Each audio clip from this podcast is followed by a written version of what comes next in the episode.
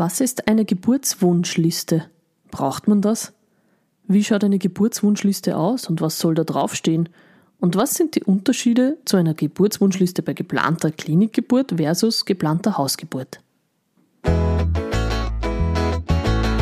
Zu Hause geboren, der Podcast von Hebamme Margarete Warner.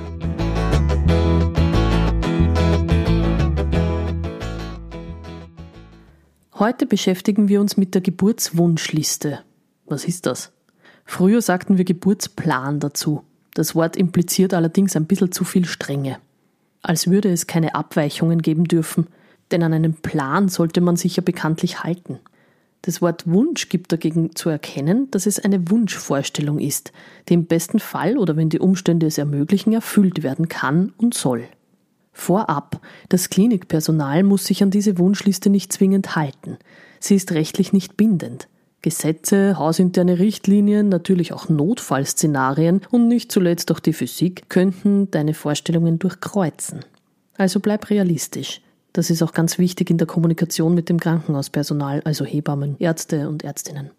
Allerdings hat das Erstellen einer Liste schon mal den Effekt, dass du dich intensiv damit auseinandersetzt, wo du überhaupt mitsprechen kannst und was dir unter der Geburt wichtig ist.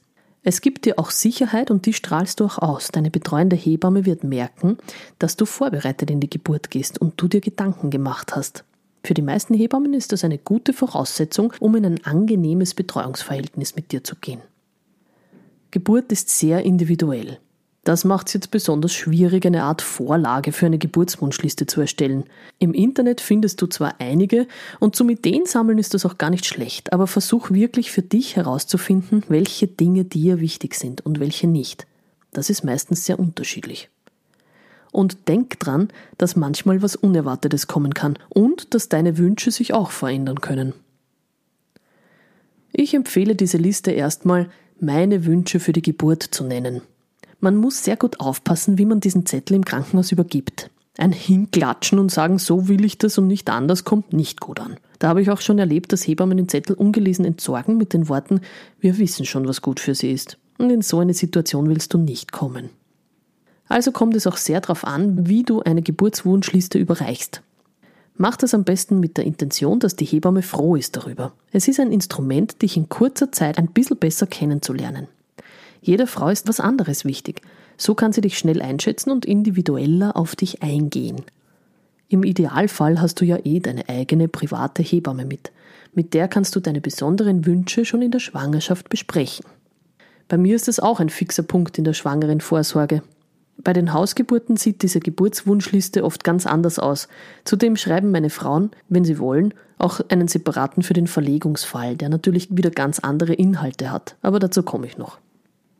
Wenn du also die Geburt im Krankenhaus planst, ist es schon mal gut, über die sogenannten hausinternen Regeln Bescheid zu wissen. Was wird standardmäßig gemacht? Wo kannst du mitreden? Achte darauf, dass alles in deiner Liste gut verständlich ist. Mach möglichst kurze Sätze oder noch besser Aufzählungen wie eine Checkliste. Manchmal ist nicht viel Zeit, sich drei Seiten durchzulesen. Da ist es gut, wenn es eher stichwortartig geschrieben ist. Denke dran, dass dein Zettel auch bei Dienstübergaben herangezogen werden kann und als Dokument in deiner Patientenakte hinterlegt wird. Eine Anamnese brauchst du da nicht draufschreiben, das steht schon woanders. Auch auf andere nicht so relevante Informationen, die nichts mit deinen Wünschen für die Geburt zu tun haben, solltest du verzichten.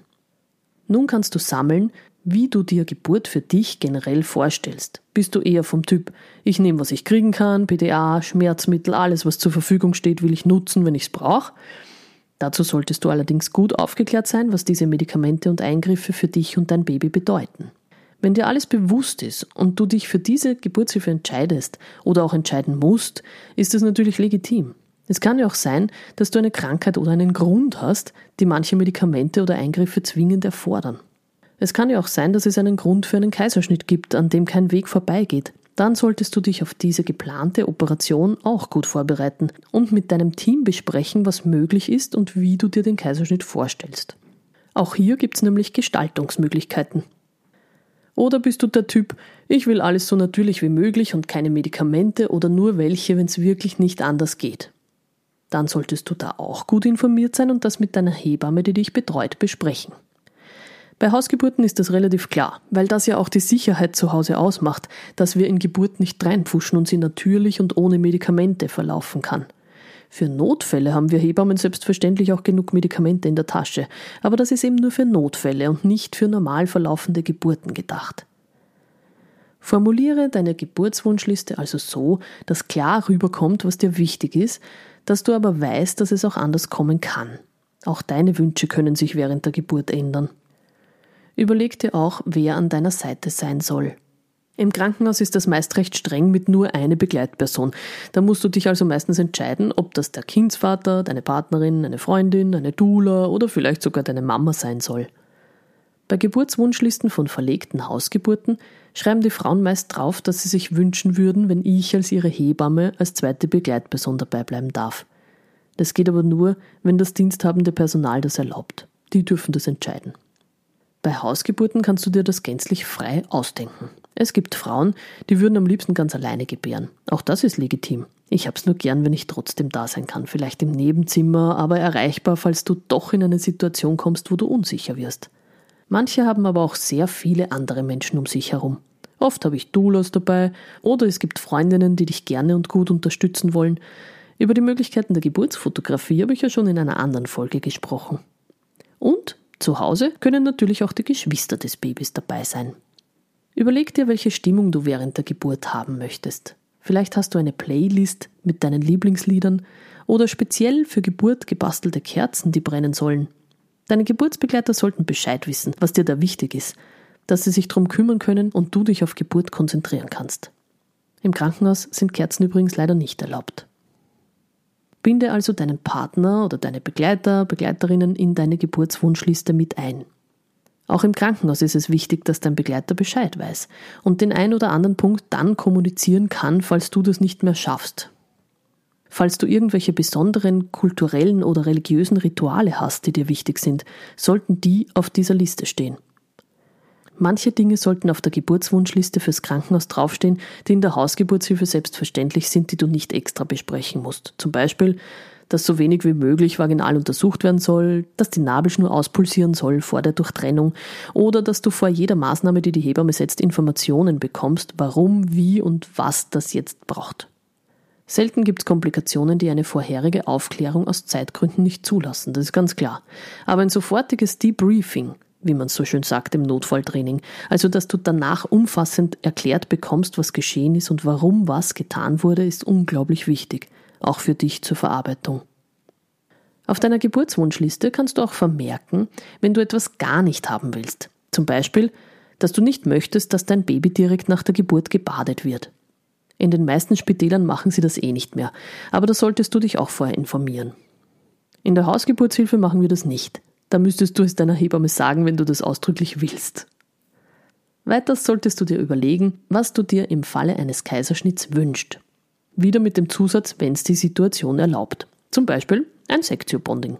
Also, dass dein Kind, nachdem es aus dem Bauch geholt wurde, auf dir, auf deiner Brust liegen darf. Das geht natürlich nur, wenn es deinem Baby gut geht und es nicht medizinisch versorgt werden muss. Aber in den meisten Fällen geht es den Kindern so gut, dass sie bei den Müttern im OP bleiben können.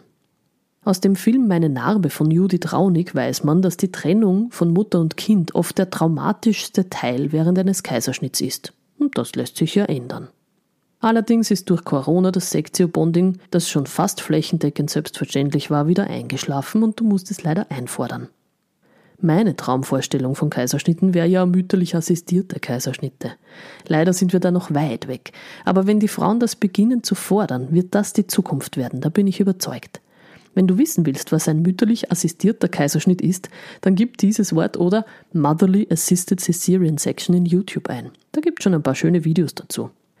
In manchen Privatspitälern kann man das jetzt schon haben. Wenn du also zusatzversichert bist und in einem Privatspital angemeldet bist, könnte auch das auf deiner Geburtswunschliste stehen. Solltest du allerdings mit deinem Arzt oder deiner Ärztin vorab besprechen, dass die sich auch schon mal schlau machen kann, was das ist. Dann sollte noch draufstehen, ob du vor jeder Intervention informiert werden willst.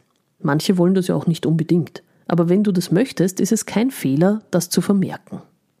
Bei Hausgeburten gibt es manchmal den Wunsch, das Baby selbst aufzufangen. Auch da gilt, wenn es die Situation erlaubt, sehr gerne. Wenn du beispielsweise allerdings stehend gebärst und dich an deinem Partner festhalten musst, dann bin ich da und fange dein Baby auf, dass es nicht runterfällt. Manchmal kann es auch notwendig sein, dass ich hingreife, um dem Baby zu helfen, gut rauszuschlüpfen. Vielleicht ist die Nabelschnur im Weg und muss gelockert werden oder es verhakt sich ein bisschen mit den Schultern, dann braucht es Hilfe von außen, die weiß, was sie tut. Ansonsten habe ich oft Geburten, wo die Frauen selbst ihre Babys auffangen oder auch die Partner das machen. Viele Frauen wünschen sich eine Geburt im Wasser, vorzugsweise im Geburtspool. Mehr als die Hälfte meiner Hausgeburten finden auch tatsächlich im Wasser statt.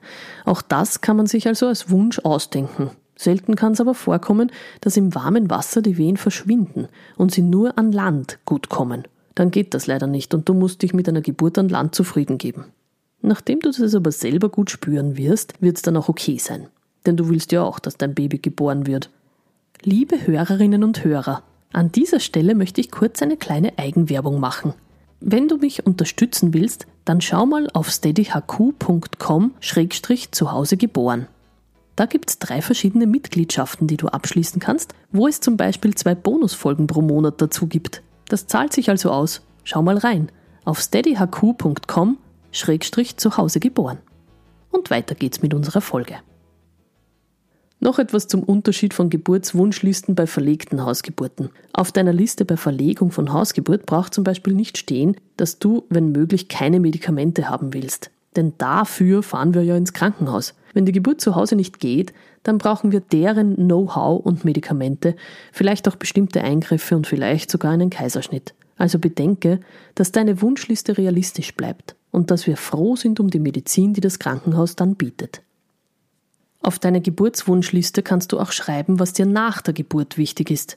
Ein Bonding mit deinem Baby, ein guter und ungestörter Stillbeginn, das Baby nicht baden nach der Geburt, sind in der Hausgeburtshilfe selbstverständlich. Wie du Untersuchungen und Vitaminsubstitutionen für dein Baby handhaben willst, solltest du dir auch in der Schwangerschaft schon überlegen und auf deine Liste schreiben, sollte es abweichend sein vom üblichen Prozedere. Wenn du eine ambulante Geburt möchtest, das bedeutet, dass du direkt aus dem Kreiszimmer circa drei Stunden nach der Geburt nach Hause gehst, solltest du das unbedingt vorab schon bei deiner Hebamme deponieren. Das geht auch nur, wenn es dir und deinem Baby so gut geht, dass medizinisch nichts dagegen spricht und du eine Hebamme organisiert hast, die dich nachbetreut, sobald du zu Hause bist. Es ist auch empfehlenswert, eine Bestätigung mit Stempel von der nachbetreuenden Hebamme zu haben. Manche Krankenhäuser haben das gern. Und mach dir mal kurz Gedanken über deine Plazenta. Zu Hause haben wir das auch schon in der Schwangerschaft besprochen, was du mit dieser machen willst. Im Krankenhaus musst du unbedingt dazu sagen, dass du sie mit nach Hause nehmen willst, wenn dem so ist, denn die verschwindet im Getümmel von Geburt dann recht schnell. Auch wenn du sie dir ansehen willst, kannst du das auf deine Geburtswunschliste schreiben. Jede Geburt ist anders. Behalte das im Hinterkopf und bleib offen für andere Wege, auch wenn du eine Hausgeburt planst. Thank you.